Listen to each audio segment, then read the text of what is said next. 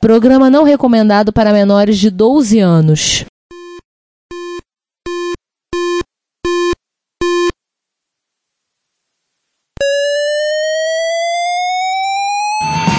Spectrum 81, Dragon Vic and Oric 1, Commodore 64, Amsterdam and Acorn Electron, cheaper BBC Micro.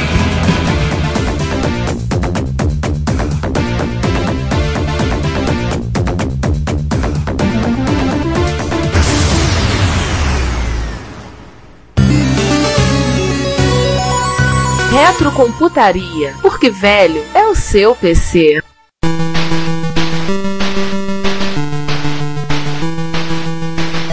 A Micro Digital tá dois pés no acelerador. Ah, só um detalhe que eu queria falar é que quando eles fizeram clones de BBC deles, era clone do clone da Sinclair, aquele que parece Micro de MSX, Spec. Ah, sim, sim. Aquele clone da Sinclair é da Amstrad. Então, ó, ó. Não, não, é sério, porque ele tem um, um igualzinho da Amstrad. Tô falando da nossa terra, né? Da nossa terra. Então, só você entender, a Micro Digital tá capitalizada, endinheirada, com os dois pés no acelerador na Infinita bye week. Então, já que estamos trabalhando com o mercado doméstico, o TK Spectrum vendendo bem, vamos aproveitar isso aí e vamos tentar pegar, biscoitar esse filão do pequeno escritório, do profissional liberal. E aí pegaram o TK3000 2E, que eles lançaram em 1985, trocaram o nome para TK3000 apenas, dois anos depois. Que eles lançaram o TK3000C. Que aí eles usavam o mesmo gabinete do TK Spectrum, só que bege, né? então ficou diferenciando basicamente na cor. O gabinete é igual ao TK Spectrum. Ninguém mais lembra na Micro Digital que existia um TK2000. Não, o que, que é isso, TK2000? Pra quê? A que, que alguém vai lembrar disso? Não precisa, gente. Precisa. Mas o gabinete ficou muito. E ele continua sendo clone do Atari 1200? Não, ele é clone do Apple IIe, né? É.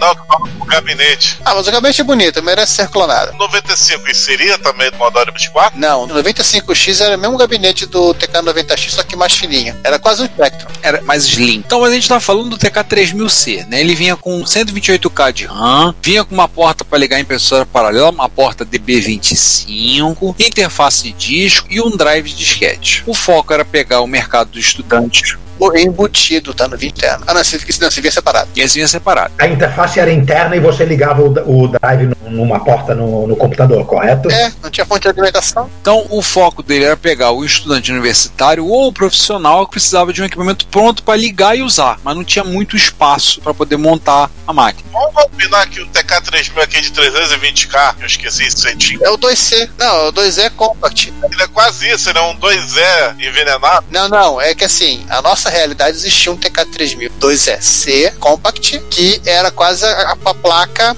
feita, apertada para caber lá. O TK3000C é um projeto mais bonitinho. Ah, sim, então ele é um refinamento. É um refinamento, mas assim, visualmente ele lembra muito o nosso, nosso TK3000 2E Compact. Que realmente é, ele é quase isso, ele é quase o TK2000 bege, em termos de gabinete. Só com teclado numérico. Não, também não tem Mas aí o negócio começa a ficar interessante mesmo em 1989 com o TK3000P, mercado profissional. Aí Microdigital chutou o pau da barraca. Ela fez uma máquina com um gabinete separado do teclado, 512K de RAM, gabinete com espaço para você botar até 4 drives de disquete ou mesmo um HD, na época chamado de Winchester, um relógio de tempo real, interface serial paralela, tinha a opção de vir com uma placa no Z80 para você poder rodar CPM nele, tinha a placa turbo TK Turbo 65C02 a 4 MHz e, e vinha uma placa com 8088 a TKPC, 256K de RAM, ou seja, você conseguiria rodar MS-DOS nessa máquina ou o CPM 86 nessa máquina. Essa acabou virando uma coisa exótica, né, para o pessoal do velho computação. Essa máquina é cara pra caramba, né? Oh, nossa!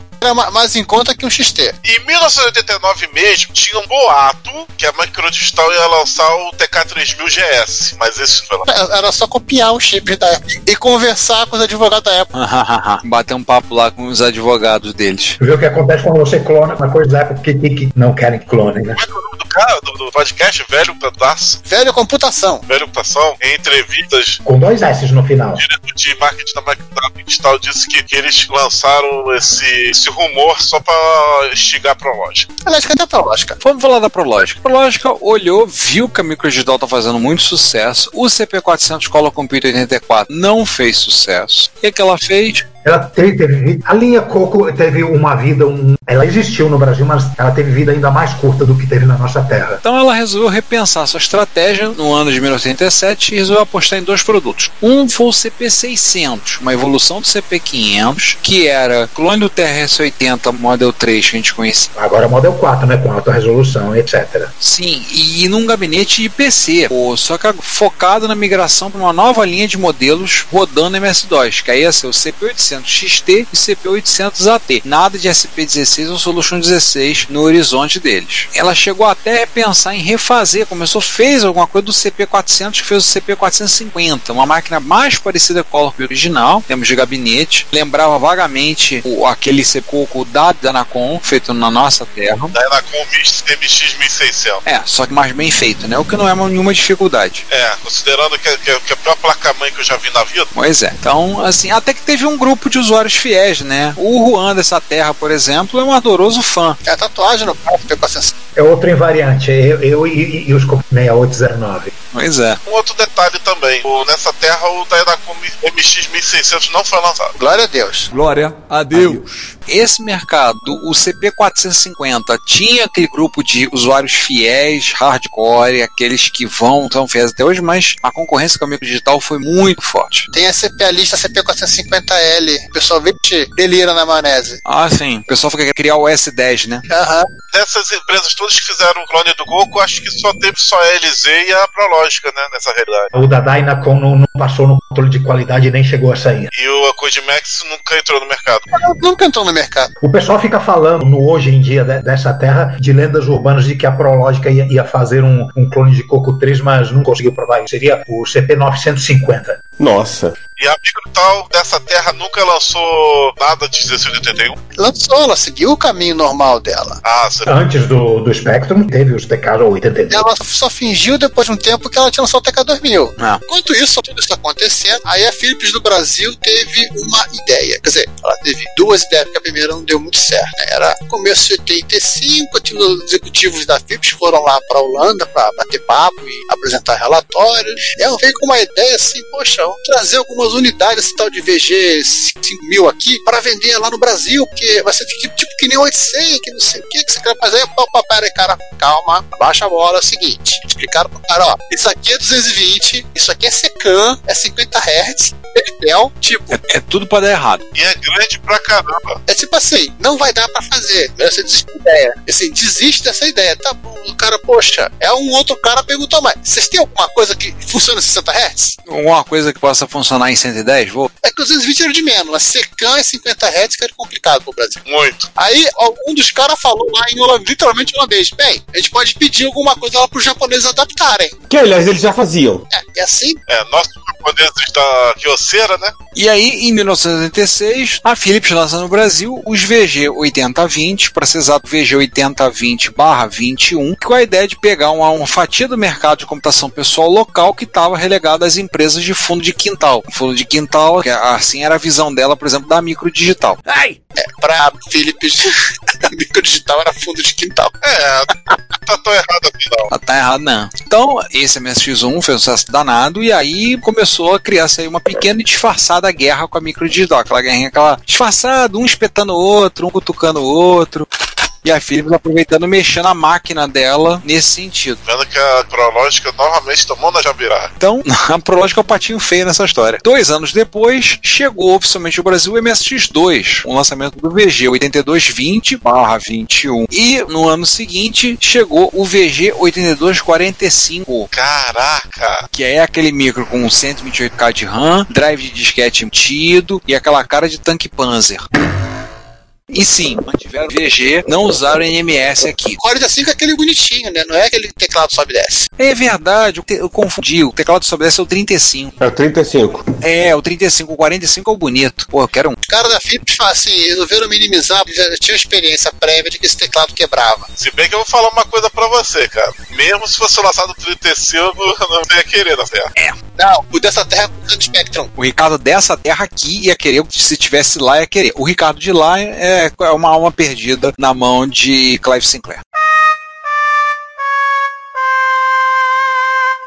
É uma máquina um pouco mais cara, né? Seu MSX2 aparecia na lista de consórcio junto com o aparelho de videocassete, filmador, aquela coisa muito comum naquela época dos consórcios. Era encartado Philips 37 junto com o MSX. A saída RGB tava escrito lá Computer MSX. Não, tá escrito MSX. Só. Melhor ainda, é X. É, MSX, porque, né? Pra que que você ia lembrar que a 37 podia ser usada com a concorrência? O Spectrum, que também tinha uma porta RGB. É, Coisa mais o 8250, o 55 que no 80 não vieram. Não, muito grande pra trazer pra vender por aqui. Muito grandes e muito caros. E no final das contas era a mesma coisa, né? No MSX2, com 28K de RAM, Ah. um drive disquete, então sim. Drive a mais, ah, cara, troca o disquete, cara nela já. Apesar que a Philips fazia importação legal desses micros para empresas de videoprodução, O 8280, né? 80. Até trouxeram alguns, mas o grosso mesmo era pra vender o, o nosso amigo 45, que era, era o que a, que a criançada queria. Na UD, inclusive, apareceu um digitalizador e um braço robótico. Aquele braço robótico amarelo desse da Spectra Video, né? Exato, deixou a galera babando. Menos o Ricardo dessa terra que ficou, hum, o Spectrum faz melhor.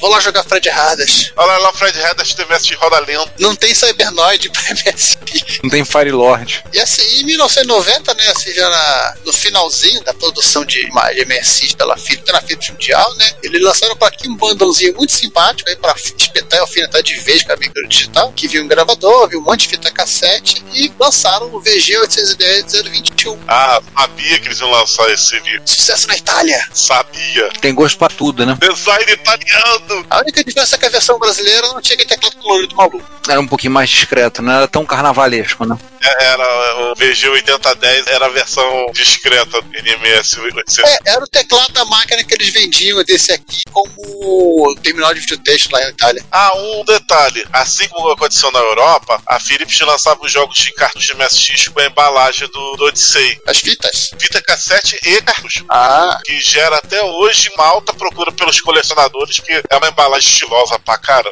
Ganhamos, é bem bonito.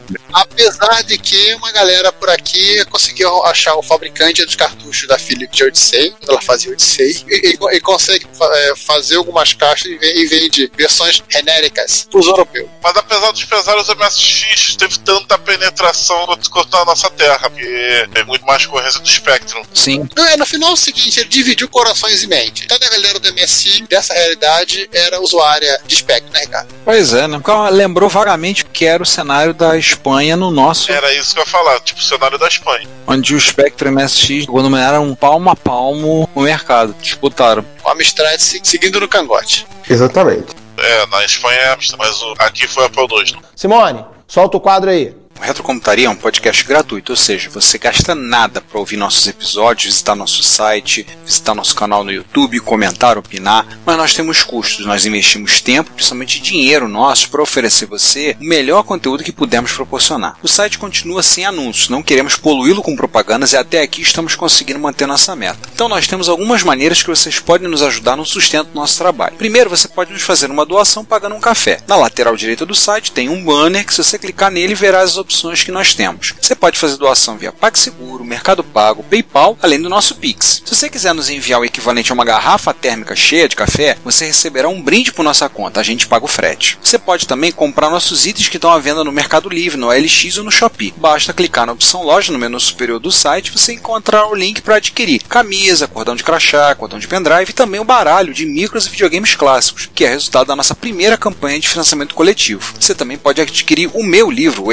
MSX2 Revelado, em edição impressa ou digital. Nós temos links de afiliados, que está ali na lateral direita do site. É só você escolher uma loja, fazer a sua compra e nós vamos ganhar uma pequena comissão sobre a sua compra. Se você quiser, você pode também participar das nossas campanhas de financiamento coletivo, do qual o baralho foi o primeiro e graças a vocês foi bem sucedida. Por último, aceitamos doações de hardware de micros clássicos. Entre em contato conosco, pois sempre temos interesse em micros clássicos que precisam de carinho e amor para dar alegria para muita gente. Todas as doações feitas por vocês, o lucro obtido nas vendas, os programas de afiliados, são revertidos para a manutenção da estrutura que temos. Desde já, muito obrigado pelo seu apoio, seu reconhecimento não tem preço. Acorda, Simone! Então, saindo dessa terra, pegando a barca, pulando na sangria e vamos nadar pro próximo universo? Cenário 3. cenário que o Ricardo gostou. A Sinclair anuncia que com o QL Plus, O cenário número 3 é o seguinte: em 1985, tanto a Gradiente quanto a Sharp lançaram seus modelos de MSX. Isso até aí semelhante à nossa Terra. Mas de início a relação entre eles está meio bagunçada, mas eles souberam conversar e rapidamente se acertaram como adultos. E aí está a divergência. Pois é, e aí que tá diversão. E resolveram as questões de acentuação, tabela de caracteres e se acertaram tudo para conseguir produzir as máquinas sem ter aqueles tropeços que houveram no início. Eles começaram basicamente a encarar o computador, não era vitrola, não era 3 em 1. Encararam o computador, tanto a Gradiente como a Sharp, mais seriedade e rápido. Não esperaram as coisas acontecerem. Ou não era console de videogame, né? Também eles tinham essa. É verdade. E digamos assim, eles, eles pescaram executivos das empresas de informática de então, por exemplo, na- no caso da Sharp, eles pescaram gente que vem da Itautec, Da CIP, né? Que era deles. é, veio pescar executivos da CID. É, ô Ricardo, nesse caso específico, a Sharp, ela praticamente transformou a Apple quase numa subsidiária da CID. Sim, Teoricamente não estava, mas na prática era praticamente uma subsidiária da CID. Todo mundo veio da CID, que a CID já era uma fabricante de computadores e tal. E usava o equipamento, né? É, então uma galera que já conhecia. Mas e a Gradiente? a Gradiente foi bater na porta das Copos, foi ver quem ela podia contratar das Copos, foi ver e veio o- executivo das Copos e ele trouxe a sua equipe para conseguir dar uma, uma visão mais profissional para a máquina. Não foi somente a cara, mas tipo, tinha que trazer alguém com mais expertise, mais conhecimento sobre microcomputadores. E eles fizeram isso. Ambas as empresas fizeram essa abordagem. É, né? E aí teve uma coisa, né? O Staub foi convencido pelo pessoal que ele trouxe das Copos de que deveria fundar uma subsidiária em separado para tratar de, de computadores, né? Sim. Que originalmente chamava-se Gradiente Computadores, Gracom. O nome era horrível, mas acabou ficando porque ninguém achou coisa melhor. E só falavam pra gra- gradiente mesmo, então tá bom. É, então pronto, é. E assim, era como uma subsidiária dentro da Gradiente que trabalhava com uma certa independência, mas ela tinha liberdade de trabalhar ali, sendo ah, tutorada pela Gradiente, mas pra gente, quem tava de fora, não existia uma Gracom, né? a gente não sabia, era apenas um órgão, uma, uma subsidiária dentro da Gradiente em fins corporativos para eles fazerem a divisão. Eu não, tava anotado no final do, do manual. Assim, o CGC, na época era CGC, não era CNPJ, que vendia o computador era da Gradiente. Mas a fabricante era o CGC da Gradiente Computadores. Sim, sim. Então, como elas duas sentaram e já conversaram e se acertaram, tanto a época quanto a Gracom, elas estabeleceram o consórcio MSX Brasil. Então, tipo, fizeram de uma forma uma pequena associação das duas empresas para elas serem em contato com a ASC, ou esse, como vocês queiram falar, para poder tratar as coisas. Posteriormente, empresas como a Microsol, como a Racimec, como a CCE, durante um período de tempo, e posteriormente a Philips e a Microdigital, quem diria Microdigital, vieram participar dessa associação. Então, dessa forma, era uma forma única da Inacom. A da Inacom também chegou a, a participar, mas por pouco tempo, assim como a CCE. A história da microdigital, tirando essa participação no, no, no consórcio MSX Brasil, é parecida com a da nossa Terra, né? Clone de ZX81, clone de Spectrum, etc. É. Clone de Apple. E a microdigital, a, a Danacom, ela morreu de vergonha depois que fez o 1600. Então, a ideia é que nesse consórcio você teria o hardware produzido pelo MSX deveria cumprir certos parâmetros, eles deveriam seguir corretamente o padrão, eles deveriam ser homologados, então de uma forma produzir um produto de melhor qualidade. Dessa forma, assim, você não teria pequenas fabricantes tacando a marca MSX no nome lá, dizendo que produziam MSX, aí você conseguia abafar. Então, empresas como o DDX, como a própria Ciel, DMX e outras milhares. né? Tropic e várias outras que você lembra, essas empresas não podiam botar o logo MSX. Até poderiam produzir, mas elas tiveram problemas muito sérios. É, Elas podiam, mas apareceu um advogado do nada lá, advogado ninja. De- Muitas dessas empresas acabaram vendendo periféricos compatíveis com computadores Gradiente Sharp, mas não usavam a marca MSX. Não poderiam usar. A associação, que era a Abafan, nome horroroso, hein? Não, essa é o nome que os, os fabricantes chamavam o consórcio MSX Brasil, né? Abafar, porque eles ficam abafando a. É. Ah, então assim, com, o do consórcio, então tinha os direitos sobre a marca MSX no Brasil, sobre o logotipo, sobre tudo isso. Havia so- os direitos sobre a marca que estavam relacionados ao consórcio, não pertenciam ou a Gradiente ou a Sharp. Ou Virando as coisas, os fabricantes assim, é, de fora né, da panelinha acabaram fazendo isso. Produto compatível com computadores Hotbit e Expert. Inclusive, o consórcio de- é, tentou processar eles por isso, alegando que também estava incluído. Mas aí a justiça disse: não, está exagerando. Isso não tem como, como impedir ele. E Como isso atrapalhava a venda, né? Eles também não- acabaram crescendo tanto. Sim. Não. Dessas outras empresas novas que entraram no consórcio, a CCE chegou a apresentar um protótipo, o MC2000, só ficou no protótipo. Mas pelo menos é um protótipo que se sabe que existe, porque existiu, foi a feira, o pessoal usou. Sim, fotos, tudo. Parece Cássio, mas foi, foi feito. É isso que eu ia falar. O MC2000 é a cara do MSX da Cássio, só que as cores do Let me send me a prateado. Bite my shiny metal ass. A Racimec também apresentou um protótipo, só ficou soltando fumacinha verde por aí. Um certo podcast fez um primeiro de abril do o micro da Hashimec foi encontrado, mas na verdade era um, era um clone de, de TS-80 Model 2. Um RSX. Ai, meu Deus. Nossa. não foram muito à frente essas empresas. Então, quem ficou forte mesmo nesse consórcio era Gracon e a Epicon, ou seja, a Gradiente e Sharp. Nesse ponto tão diferente da nossa Terra. A Gradiente estava tendo mais popular porque ela focou da mesma forma como na nossa terra, o expert com uma cara mais profissional, para influenciar e atrair corações e mentes dos pais, que eram aqueles que compravam os computadores. Você sabe qual foi a única coisa desse consórcio que, que foi uma coisa boa? Vinda da da, da, A Danacon não veio, ela disse que ia fazer e não entrou. Ela pegou no errado.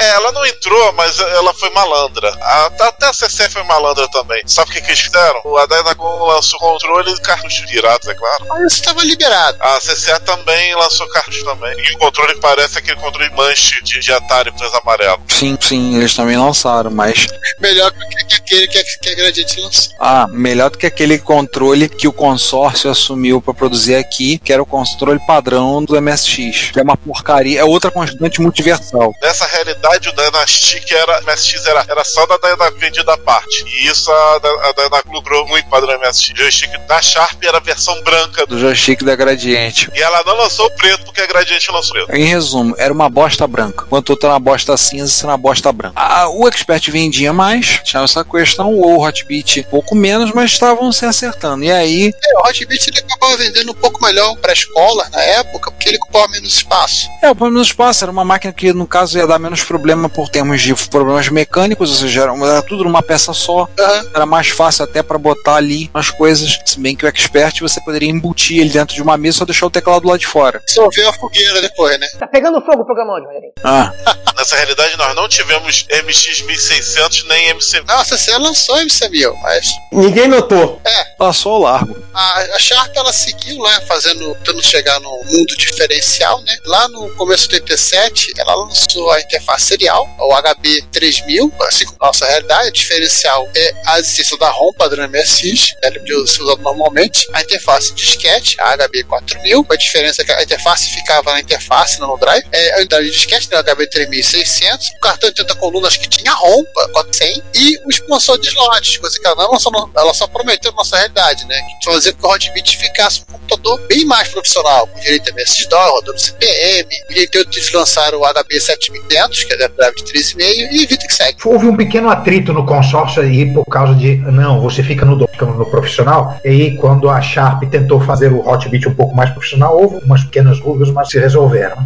Sim. É, até porque o pessoal do consórcio disse, cara, isso aí é posicionamento comercial, a gente não tá nessa discussão, cada um que se vire. É, vocês que lutem no mercado. Então, a Sharp fez isso para se reposicionar o Hotbit. E aí, a Gradiente voltou com a resposta no mesmo ano que ela soltou o DI36, que era o drive de 5 1 quarto 360K da própria Gradiente. Então, aquele drive que nós vimos em alguns materiais de divulgação da Gradiente, como protótipo, foi realmente produzido lá naquela terra. Caro que não ia, mas estava lá. A gente sonhava ter ele, mas era uma, uma pequena fortuna que você tinha que largar na mão da Gradiente para poder usar aquele drive. Tão mais caro quanto o drive da Sharp. Sim. E um também que era igualmente tão caro quanto o drive da Sharp, e era em 89 saiu o DI 72 e, pra surpresa de ninguém, era um drive de disquete 3,5 polegadas 720K. Caro pra caramba!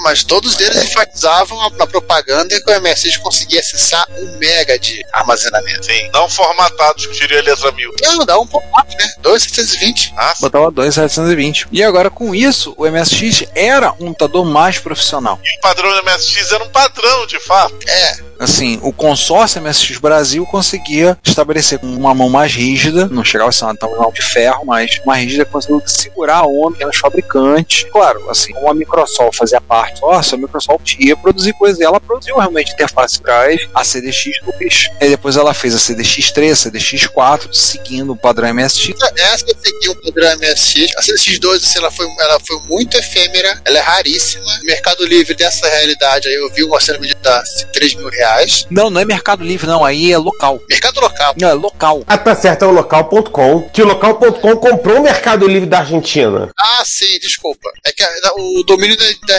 redireciona. É, Tanto é o, o jingle da propaganda na televisão é é local. Aliás, gente, já que você mencionou a Argentina, o que, que acontecia nessa terra? Os micros brasileiros estavam mais perto do padrão. E desenvolvedores argentinos fazendo jogos pro Talent davam problemas maluquésimos nos computadores brasileiros. E aí os brasileiros começaram a dizer: os argentinos não sabem programar de acordo com o padrão. é, mas isso foi resolvido porque a Talent acabou fazendo computadores mais próximos do que se espera de um MSX. A Thales quis filiar o consórcio. Apesar de ser um consórcio MSX Brasil, ela sugeriu que o consórcio fosse expandido para América Latina, para ela poder participar. A onda do Mercosul, que tava surgindo, não sei o que lá. Sim. É. É, eles nunca entraram no consórcio, mas os micros deles ficaram padrão. Pegou um pouco foi o idioma, né? É, só a barreira foi o idioma. Mas então você já tinha, no caso, interfaces, né? A IVO da CDX2, como lembrou bem o Giovanni, ela era- foi muito efêmera. E aí você tinha a CDX3 e a 4 seguindo o que o padrão recomendava, com endereço de memória, nada de interface por portas. E a microdigital, vendo isso aí, ela não produziu a princípio, mas ela decidiu produzir inicialmente um kit drive, que era o DKX360, gente. nome- É quase um trava-língua, né? Então, isso lá no ano de 1987, quando começou a focar os drives todos, aí começou a boataria que, olha, ela vai soltar um MSX. A botaria rola até hoje, tá? É, os WhatsApp. Nossa, os grupos de WhatsApp de MSX, a cada mês alguém fala: é, gente, é, se a Microdigital tivesse lançado o MSX dela, se... e é insuportável. Ah, porque teria o 2 Plus, porque teria o TR, porque riba. Isso porque tem os grupos de WhatsApp e tem os grupos de Letter, né? Ah, sim, né? Os grupos de Letter. É o concorrente do Letter, né? Tinha o Plex Groups, que não teve sucesso, né? Foi abandonado pe- pela Plex, né? Que, que é a interface dica mais usada. É, Olha só, o velho que tá do Zaço fez o primeiro de abril do MSX da da Digital usando uma carcaça de TK2. Mas assim, todo mundo tava achando estranho o fato que nenhuma das empresas tinham lançado modelo com drive embutido. Todos os drives aí eram separados, você conectava por fora. Então, ou ninguém soltou o MSX2, tanto que outra constante, houve o boato que ia sair um MSX2 da Racimec no Brasil. Mas, novamente, tanto lá quanto aqui, nada de MSX2 por enquanto. Aliás, a MSX Micro, só um detalhe aí que a gente vai citar: Micro Sistema MSX Micro, CPU MSX, geração MSX. A MSX Micro teve, teve uma vida quase tão grande quanto a CPU nessa realidade. Não, a CPU que teve uma vida menor. A MSX Micro durou até pelo menos a edição 40, mas passou da 45, se não me engano. Agora a CPU MSX já não durou tanto, ela já não teve tanto tempo. E teve essa revista Geração MSX. Ah, tem uma história que o- os, caras- os caras da CPU MSX não pagavam quem mandava, mandava artigo. Ah, sim, sim, sim. Pagava com cheque sem fundo. Geração MSX. Não, a CPU MSX. Mas todo mundo achava estranho o fato de uma das empresas ter lançado modelos drives tiros ou mesmo MSX2 logo de uma vez. Isso era assunto recheado de boatos e edições da 1987 das microsistemas MSX Micro, que nesta realidade foi mais longeva do que a CPU MSX. Acho que ela foi a segunda revista de microinformática da época mais longeva, ela só perdeu para microsistemas. Sim. É, e de- nessa aqui, por favor, eles não tiveram uma Margarida Susan por favor. Teve pra desespero do jovem analista, que tem que acabar. E a CPU MSX era, era editada com a tal de Falcão Informática. O Ricardo dessa realidade trabalhou na Falcão Informática, né, freelance? Sim, sim, ele trabalhou fazendo uns bicos lá, escrevendo uns artigos, fazendo uns freela lá, mas infelizmente teve problema de pagamento. Também. Outra constante multiversal. Inclusive com as próprias outras revistas fazendo reportagem, assim, queimou de vez a, toda a galera editorial da CPMS. Ah, também teve a geração MS, gente. Não sei que tinha uma, uma quarta revista. Quer dizer, uma, duas, três. Quarta não, são cinco revistas. Sim, porque tinha uma revista no, no Rio Grande, editada em Porto Alegre, né? Isso. Chamada MSX pra Ti, a revista de informática alto astral, né? Subtítulo, e resolveu apresentar um projeto doido, só que bem interessante, uma placa de desenvolvimento de software que era possível a um MSX executar e controlar remotamente outro MSX. O que se soube depois é que essa era a placa era é inspirada naquele router de rede soviético, né? Daqueles micros da Yamaha. Não, isso era, era uma, umas placas de kit de desenvolvimento. O projeto era bem legal. Tudo bem. Todas as revistas MSX do Brasil falando de MSX2, eles falando disso. E a gente tem que falar uma coisa importantíssima. Nessa realidade, volta a ter Magali Suzana Schmidt. Não, de novo não chega. O jovem analista tem que, tem que acabar. O que eu posso fazer? Não. Cara, o jovem analista ele não acaba. É, o que que eu posso fazer? Ele se acaba. É, ele se acaba. É, Ele acaba. Oh. depila a mão, tá bom. Fica cego. Que isso, cara? Pô, aí ele não vai poder usar seu MSX. É, Não tinha terminal braille nos MSX ainda. Ah, sim. E em 1988, nessa realidade, confessionou que aquele foi determinado como o ano do MSX no Brasil. Não só porque a base instalada estava muito grande, mas também pela produção de software local, que estava crescendo muito. E houve um investimento grande das duas empresas, tanto da Gracon da Epcom, para desenvolvimento de mercado de software local e um mercado de software, digamos assim, não só software aplicativos, assim, mas também jogos locais. Sim, mas uma coisa que a gente falou é que apareceu um kit de atualização de MSX para MSX. Apareceu como história, né? Mas ninguém deu muita bola, porque, porque assim, o pessoal preferiu aguardar a máquina de fábrica. É, ele era, ele era bem caro, e como você tinha que mandar a máquina lá pro interior de São Paulo, complicava pra quem morava no eixo Rio São Paulo. Ah, é complicado até para quem morava em São Paulo, né? Pois é. E Alguns dizem que era complicado até porque morava na cidade vizinha. Poucas pessoas fizeram kit, esse kit é uma raridade na publicidade. A verdade é que você tinha um mercado dividido entre dois grupos distintos. O pessoal que queria jogar, e aí eles já estavam usando a Mega RAM ou a Giga RAM, a Super RAM também, né? Então falava. E a galera que jogava, mas tinha outros planos. Então eles queriam trabalhar com a máquina, então eles já tinham interesse de usar a máquina para ajudar a pagar as contas no final do mês, produzindo alguma coisa que deve ser feita, não ser reprovado no final do semestre, ou seja, para estudar, e economizar um trocadinho para poder ter uma grana para comprar uma Super RAM. Assim, então o, o mercado MSX aí, você que era muito forte de jogos na nossa terra, nessa já era um pouco mais equilibrado. Tinha galera que queria jogos, mas tinha galera que também usou a máquina mais, digamos, profissionalmente. Ah, tinha muito advogado, tinha muito médico, contador. Nessa realidade, os clones de Apple II perderam muito espaço, que o MSX rodava CPM, tinha drive de disquete, o sistema de arquivos é compatível com o IBM PC. Cara, isso me lembrou até um negócio, cara. Protesto que alguns usuários de Apple fizeram na sede do sistema. Aquilo foi assustador.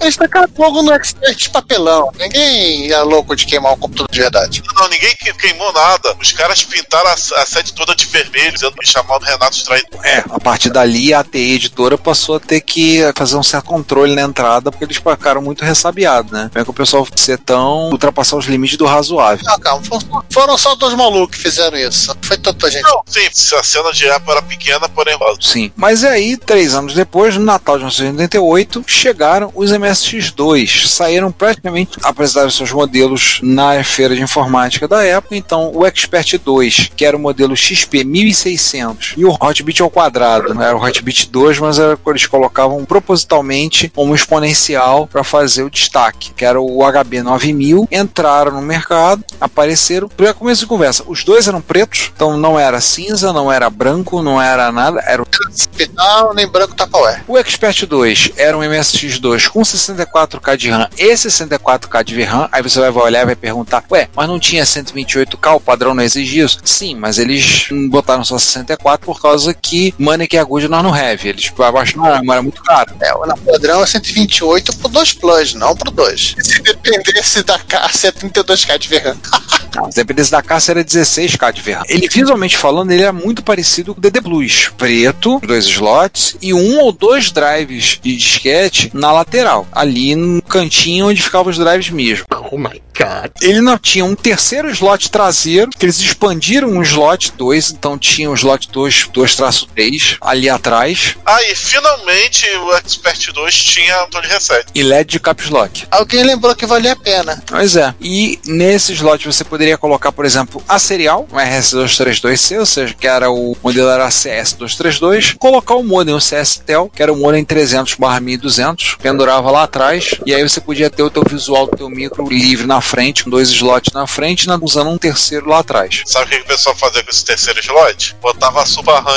Tirava até da caixa, botava só a placa lá dentro. Não, mas eles espetavam, ela era, era cartucho padrão Konami, né? Então era pequeno, eles botavam lá e pronto. E não esquentava a cabeça com a mínima. Como esse micro já era pensado para MSX2, a fonte de alimentação suportava, então não tinha problema de aquecimento. Na nossa terra, quando se trabalhava com um Expert transformado para MSX2 ou 2 Plus, você tinha que botar uma ventilação para a máquina não ficar travando. Nesse não, a fonte aguentava o tranco. Então você podia botar, encostar, botar lá atrás e pronto, fingia que tava lá e dane-se. Ficou lá, Super RAM e vambora. Pra galera que jogava. Pra galera que tava mais focada em não só em jogar, mas em usar aplicativo, tudo, botava uma serial, botava um modem ali. Visualmente ficava legal, ficava bacana ali. E lá do joystick, aquele joystick padrão MSX, só que preto.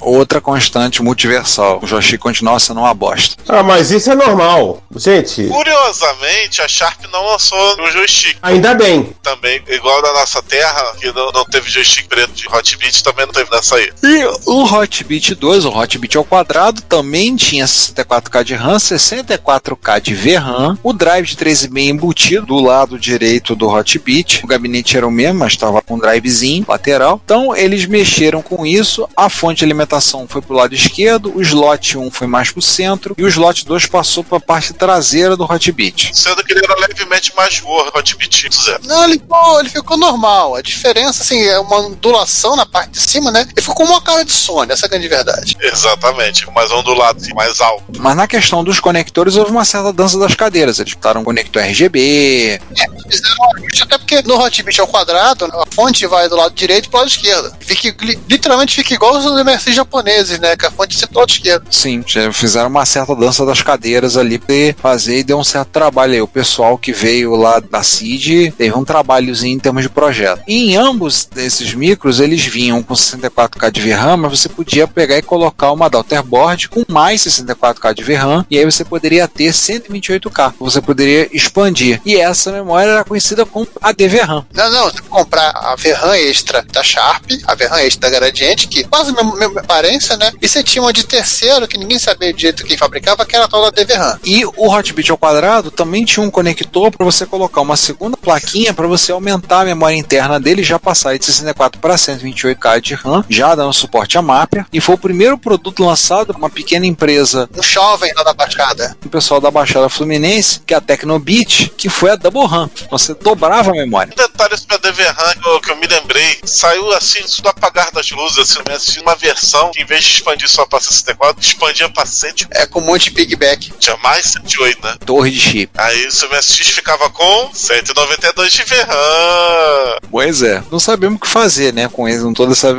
Ah, mas tava lá. Mas tava lá, né? Os gringos olhavam aquilo e ficavam apertando. Com o lançamento do Expert 2 e do Hotbit ao quadrado, a linha de periféricos deu uma nova roupagem. Então a Gradiente chegou, ofereceu um kit upgrade para você transformar o seu MSX1 em MSX2, Lá na autorizada. levar para autorizada. Então aquela autorizada ao qual o nosso ouvinte, o Alexandre Morgado, era um dos donos, já fazia essa transformação e disse que o pessoal de lá chegava lá e pedia assim: vem cá, eu queria instalar essa aqui, esse kit aqui, o Up Expert. Aí ele Up Expert é o kit upgrade do Expert, é o Up Expert, você pode instalar? E eles faziam isso, né? Que era basicamente é o que? Pegar a placa do Expert 2, sem interface drive, sem o slot extra, abrir o Expert cinza, arranca uma placa e bota outra. Tchau. E você usa os seus drives. E você que lute para usar os drives. Ah, já tinha o kit drive mesmo, da Gradiente mesmo, ou da Micro tal, tá bom. A Sharp lançou também o Hotbit ao quadrado Lite, que ele vinha sem o drive, sem a interface embutida, então ele era o mais barato. Mesmo gabinete. Mesmo gabinete. Era pra galera que já tinha kit drive. Só. E aí o pessoal podia economizar um trocado. E aí quem não queria isso, quem queria ficar só com MSX1, podia manter o visu, né, um pretinho básico, fizeram aquela, aquele tapa e aí foram rebatizados como Expert 1 e Hotbit 1. Pet Plus. Mas sem o drive embutido, né? Sim, sim, é o Expert Plus e o Hotbit mais um, tudo baseado no chip Toshibão, no MSX Engine da Toshiba. Iguais na nossa realidade. Isso é igual à nossa realidade. Bom, vendo o que estava acontecendo no Brasil, né? A Philips local, no segundo semestre de 89, resolveu trazer trazer alguns periféricos que ela tinha ali em estoque na Holanda. Mouse, joystick e outros troços lá que eles nem lembravam que eles tinham lá. Também vocês lembram, em 89 foi lançado o 88, aliás, foi lançado o MS2 Plus no Japão, mas como nem a Gradiente nem a Sharp se interessaram em lançar por aqui, porque não compensava, não havia muita vantagem no final das contas, preferiram simplesmente turbinar os modelos existentes. Ou seja, todos passaram a vir com 128K de VRAM, porque, enfim, os micros mais baratos não vinham com, só vinham com 64K de VRAM. O MS-DOS 2 veio oficialmente para o Brasil, ainda não tinha chegado. E além disso, algumas empresas lançaram por aqui no mercado terceiros alguns kits de atualização, que era o V9958 com mais 64K de RAM, caso fosse necessário, e a troca da E tinha, além de tudo, uma versão mais cara desse kit, que era o kit Samurai que vinha com o suporte a Kanji-ROM. Além de tudo isso, você pegava o MS2 e transformava em 2 Plus, você também vinha com a Kanji-ROM para você ter a experiência japonesa. Ah, deixa eu só falar uma coisa que não tá na pauta, que eu me lembrei. A Tecnobit lançou o FM som de estéreo. Ela lançou depois da Borran. Vai zoar um produto da Tecnobit, não acredito nele. Aí a Tec lançou o FM som de estéreo. Já que é pra zoar, vamos zoar. Não era a M Sound Mono, não. então vamos lá. Agora falar de software. Que foram lançados o Grafos 3 Plus, de MS, e o Grafos 4 Plus, esse para MS2, assim também como o lançamento do Caatinga, né? Que era um título que fechou a, é, a trilogia do Renato Giovanni junto com o Amazônia e também o Pantanal. Olha, uma coisa universal isso aqui. O Caatinga era para MSX2. Ah, o Pantanal e o Amazônia não. Era o MSX1. Telezinho 8. O Renato queria vender o Grafos 4, caramba. Claro. E o editor de Adventures novo dele. Aham. Que era já usava gráficos, ele tava começando a ver para embutir animações e música. Em 92 foi a vez que saiu o Astex 2, que é um produto original da Gradiente, que já tava suporte de inclusão de imagens dentro do documento. Mandava você não visualizava, né? Você ficava só uma moldurinha lá, mas era bem interessante. E você conseguia usar toda a, o 104K de VRAM para editar documento. Pergunta que eu faço antes da gente passar para Ultimate pro passo 5. Não teve Zorakas nessa realidade. Para com essa porra aí, meu irmão! Realmente este é um universo mais feliz. Nessa realidade, como houve um investimento maior na produção de software, os jogos que surgiram lá, os primeiros realmente feitos no Brasil eram muito ruinzinhos, mas chegou nessa época, já estavam produzindo coisas melhores. Já tinha saído em uma versão bem competente, a versão que eles tinham feito do Armageddon, que era equivalente ao Nightmare. O Armageddon é legal, de MS-12. Sim, já tinha saído uns Adventures, como o Fortin, além do Amazônia, tá na Catim, tinha saído o Fortin, já tinha saído alguns outros. Mas infelizmente, infelizmente ou infelizmente, depende do ponto de vista. A Galera City saiu? Sim, até a versão 3. Yes, we can. Mas não é esse que eu tava falando, eu queria apenas citar que o das propostas de um jogo de MS2 não saiu, foi o Barra Vento, esta capoeira. Eu ia falar isso, saiu o Barra Vento para MSX2. Não, eles infelizmente ou infelizmente não conseguiram terminar o jogo e a empresa acabou. Mas nesse mundo foi descoberto uma versão jogável do Barra Vento, ainda incompleta, e tem um trabalho aí da galera de fazer a engenharia reversa para terminar o jogo, para ficar igual o Barra Vento de Amiga. Daniel Caetano tá envolvido nisso, né? Tá. Com certeza. Isso, o Daniel Caetano tá envolvido nisso. Tem um Black Power. Você não viu nada. MSX que ia usar FM nacional. Esse provavelmente tinha uma música boa, em FM. Infelizmente ou felizmente. Os caras brigaram e desistiram de fazer o jogo. Felizmente ou infelizmente. E aí, passando a 1990, tinha sido lançado no Japão o MSX Turbo R, mas com dois mais os fabricantes não se interessaram. Em 1992, houve um anúncio conjunto do consórcio MSX Brasil. Eles anunciaram em 1993 eles parariam a fabricação dos seus micros. Eles seriam encerradas a produção naquele ponto. 1993 coincidiu com um pequeno intervalo, 94 surgindo a internet e aí fomentou a comunidade e a comunidade continua firme e forte, tendo encontros. Continua chata, mas. Continua pentelha. O pessoal realidade o 3DO também no Brasil. Outro invariante. Sabe por quê? Porque teve um rumor que a Gradiente ia fabricar 3DO.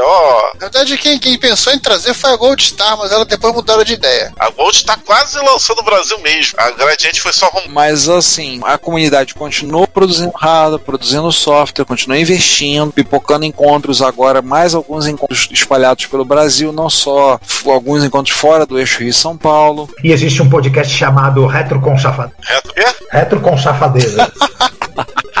Nada, Nessa realidade é retro com safadeza. E ele tá lá falando um bocado de MSX também. Na verdade, a, a ideia era ter um podcast só de MSX falado em português. Mas o pessoal resolveu se juntar com o pessoal do, do Retro com Safadeza e aí deu muito. Eles têm espaço para falar de MSX porque é exclusivo sobre o padrão. E aí a, o Rada continua, a Tecnobit tá aí, continua produzindo Rada. E ela fez uma placa-mãe nova, o Hotbit 2 Lite, que aí ele transforma-se em MSX2 com os 4 MB de RAM. Turbo, cartão de SD e tudo mais que você possa imaginar lá dentro. USB, HDMI, outros calma. Os modelos atualizados de 2 Plus, kits completos botando Kanji ROM, com a expansão de memória da RAM e da VRAM do Expert 2 e do Hotbit ao quadrado são conhecidos carinhosamente como Expert 3 e Hotbit ao pelos usuários e a comunidade continua caminhando E cantando e seguindo a canção. E nessa realidade, o Ricardo tem o dobro de MSX que tem. É, acho que eu tenho mais uma quantidade. Só que Nessa realidade, o Ricardo cansou de comprar MSX quando fechou a coleção da marca fabricada no Brasil. É, Foram seis. É ruim, hein? Errou, otário. Não, mas é que o Ricardo desse mundo, ele só coleciona MSX fabricado no Brasil porque ele tem todos os periféricos desses MSX, inclusive os protótipos. Colecionam só os, os- os homologados. Fala que não pré fundo de quintal. Ele tem os protótipos dos homologados. Ele é a única pessoa no Brasil, por exemplo, que tem o protótipo do DI36, que tem o protótipo do DI72. E o Ricardo desse universo, ele tem um MC2000 funcionando, que ele botou pra a funcionar. amizade com Oscar Júlio Burdi ajuda nessas horas. Ajuda, né? E o objetivo dele agora é conseguir o protótipo da Racimec, que ele tem certeza que existe. Não sabemos se ele dissipou, sublimou numa nuvem de névoa verde. Isso não sabemos. É. Detalhe, nesse universo, um dos primeiros de abril do Retro com Safa foi feito sem o conhecimento do Ricardo e envolvia o O MSX da Racimec. Pois é, em 2015, o Retro com Safadeza eh, reporta que o, o usuário Luicio Tabajara, ele conseguiu achar uma Forte 3 com o raríssimo jogo Fliperama Fênix. Na realidade é o Renotori, ou seja, tinha uma Forte 3 MSX. Minha questão é a seguinte: Bem, vocês sabem que nós somos melhores em áudio do que vídeo, mas o Reto Computaria tem um canal no YouTube. Lá, todos os episódios do podcast estão disponíveis para você ouvir, assim como as reto besteiras e eventualmente vídeos que nós fizemos encontros, as lives, materiais que produzimos. E vem o nosso convite, não deixe de assinar, ligue o sininho das notificações, comente, participe e compartilhe com outros. Apresente o podcast para outras pessoas. Ajude a espalhar a palavra da retrocomputação a outras pessoas. Muito obrigado. vamos terminar o programa aqui. Bem, alguém quer falar de cenário 4? Bom, a gente só conseguiu explorar com, com detalhes três terras, né? De, a gente já vê vários vislumbres de outras terras no monitor, mas, mas coisas fragmentadas. Eu, eu, eu vi um Coco 3 passando no, no Brasil, passando por aí lá. Não, tem uma briga de Modori com Philips, tem uma briga assim ferrenha de MSX com Sharp Gradiente e Philips, né? Tem, tem várias opções bem interessantes. Tem várias variedades de realidade. Nós tem Dismac continuando no mercado de computação. A Fio querendo entrar no mercado de micros. É, Tem um cenário aí que a Filco entrou no Brasil, né? A Filco, ela lançou um computador da Filco. Philco Ford, na verdade, né? É, na época, na época que era Filco Ford, né? Não era nem Filco Tachara antes, era Filco Ford. Ela lançou um microcomputador. E quando ela virou Philco Itachi, né, eles até tentaram, tentaram trazer máquina, só que não tinha nada no Japão de Itachi que eles poderiam trazer para vender no Brasil. Não, só um monte de MSX? É, mas esse que é o problema, não, já estava saturado de MSX aqui. Depende. Depende, né? Essa outra terra não. Nessa outra terra a Fio resolveu trazer. Ah, não, o outro que a gente esqueceu foi a, a Sempre Toshiba. Também entrou vendendo micro. Ela trouxe os micros, os MSI da Toshiba pro Brasil. É, ela, ela conseguiu montar os Pazop aqui, vendeu, mas assim, o Pazop era tão feinho. Ah, não. A da X10 é bonitinha. Tá aí um cenário mais próximo aos- à Europa. Gradiente, Sharp, Microdigital, Dynacon, CCE, Racimec, Toshiba, Philips e Itachi. E a Fio com Itachi. Surreal. Oito fabricantes MSX. É um massacre. É o massacre da Dynacom primeiro, né? É, esse cenário não é inviável para o mercado brasileiro da época. Microdigital tendo que fazer o MSX pra não morrer. A Dynacom sublima para essa de conversa, né? Sozinha. A lógica é indo pro rodo, né? A Naracon entra em combustão espontânea. É, a lógica é indo pro rodo. Prológica saindo do mercado e indo fabricar peça de carro. Desi- Desiste desse negócio. Computador chega. Dá não, é demais pra mim. Não, ainda vou, vou ser um pouquinho mais cruel. John Inventory da CCE com a Cassia. Meu Deus do céu. Ficou tudo igual. Vai ser MSX junho 99. Praticamente isso. Em 16 vezes nas Casas Bahia. Na Garçom, no, É verdade, né? Na Mesbla. na Garçom, na, na Mesbla, na Brastel e na Ultralar. Pra lá é lazer. Era só a CCE lançar um joystick Crestace, ou seja, nada igual do padrão MSX. Preço de cartucho de Atari ferrou. Uma bocanhava o mercado. A gente estamos consumindo excesso de maionese. Maionese é colesterol demais. Isso não faz bem pra É, saúde. já que tomar cuidado pra da salmonela. Sal... É, maionese vegana. É como tem um pessoa que trabalha comigo, não viaja, é que o sapato dele se chama Helman. Pegamos os sapatos dele, calçamos e estamos. Vamos surfar. Caraca, é um cenário que até o Jim faz- faria MSX. Será que até quem foi MSX? É o Jim. Jesus. Olha, mais um pouco e a gente tá- já começa a alcançar cenário que tem TI 94 no Brasil. Mas a Eugene fazia impressoras. Então, é um pulo. Ó, a Elebra fez impressora e fez drive. É, é, lembra que fornecia os drives de vários fabricantes de computador brasileiro? De Apple todos. Ela, ela fazia disco rígido também, tá? Aqui, né? É MFM. É, É, a Eugene depois ela teve um- uma parceria com a Canon. Ela, é, literalmente ela quem trouxe a Canon pro Brasil. Eu já pensou? É o Jim barra Canon lançando MSX. Nossa. V10, V20, V30 no Brasil. V8, V10, V20 e V32. Nossa. V1 e V2 dos alemães.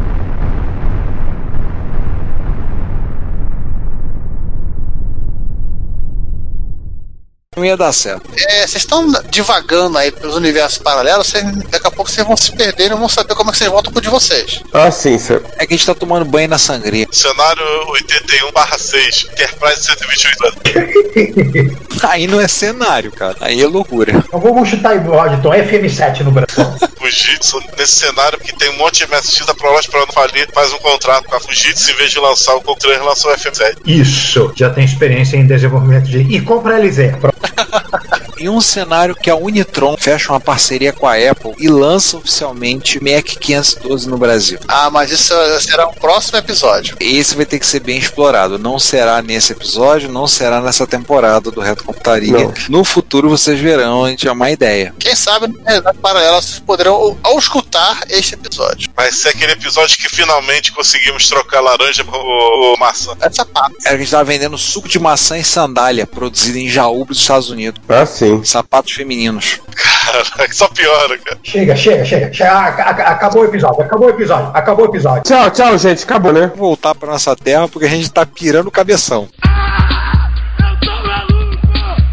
daqui a pouco eu falo esse micro no Brasil. Já Tá piorando, tá vendo, gente? Tá vendo? Quer vendo o que é que faz com a cabeça do ser humano? Ficam é, alternando de realidade, depois não sabe ah, pra qual vocês têm que voltar. hein? A Joy com a cura.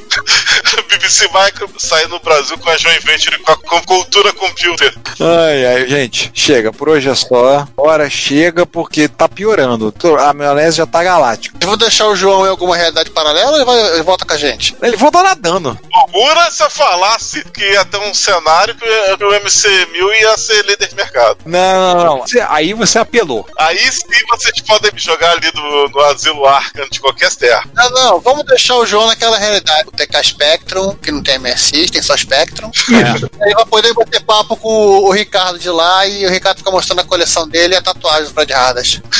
Pô, aquele Ricardo tem um mau gosto, hein? Do Fred Harders.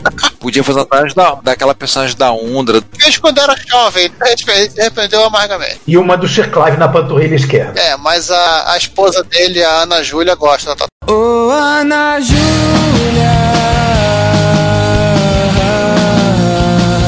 Você falou na Júlia só pra eu ter que botar na Júlia do Los Hermanos. Sim, sim. Que merda. Ah, vou ter Chega, vamos acabar o episódio, vambora, chega, todo mundo. Ah, tchau, né? Vamos lá, vamos lá, isso, vamos lá. É, gente, ainda bem que a gente só faz um episódio de uma vez por ano e tô indo. Fui. Antes de a gente sair, eu só vou fazer uma pergunta. Vai rápido antes que eu empurre você e jogo você na sangria. É, não, não faça isso não. Eu ia falar aonde que a gente vai rodar nosso gerador de pauta pra próxima. Cara, eu não sei. A gente vai ter que jogar na loteria, jogar na moeda, pra descobrir em qual realidade a gente vai parar pra poder rodar esse gerador de pauta. Eu acho que um TK Spectrum 3. Ô, Ricardo, tá fácil essa? Claro que tem que ser um MSX2 da Gradiente ou da Char. Eu ia sugerir um TK Spectrum 3. Olha aí, eu tô falando com o Ricardo do Universo Espelho. João, volta pra cá. Alguém me jogou do, do, do universo ninguém, me, ninguém não falaram nada. Socorro. Bom, enquanto vocês decidem aí em qual universo a gente vai parar pra rodar o gerador de pautas, até a próxima, tchau. Então, gente, até mais. Até daqui a 15 dias ou semana que vem. E seguinte: EK Spectrum 128, Hotbit ao quadrado, únicos no Mercado Livre. Só procurar. Tchau. Não, único no Mercado Livre não, é no qual o nome? Aí é no arremate. Local.com. Não, local.com era na outra. Esse aí é o arremate. Ah, esse é o arremate.com, tá Ô, certo. gente, foram os que eu trouxe. Cala a boca, vocês aí. Não atrapalhem o negócio das pessoas aqui. Até mais. Até mais, tchau. Eu sou o Peter Punk e vocês estão ouvindo o Retrocomputaria.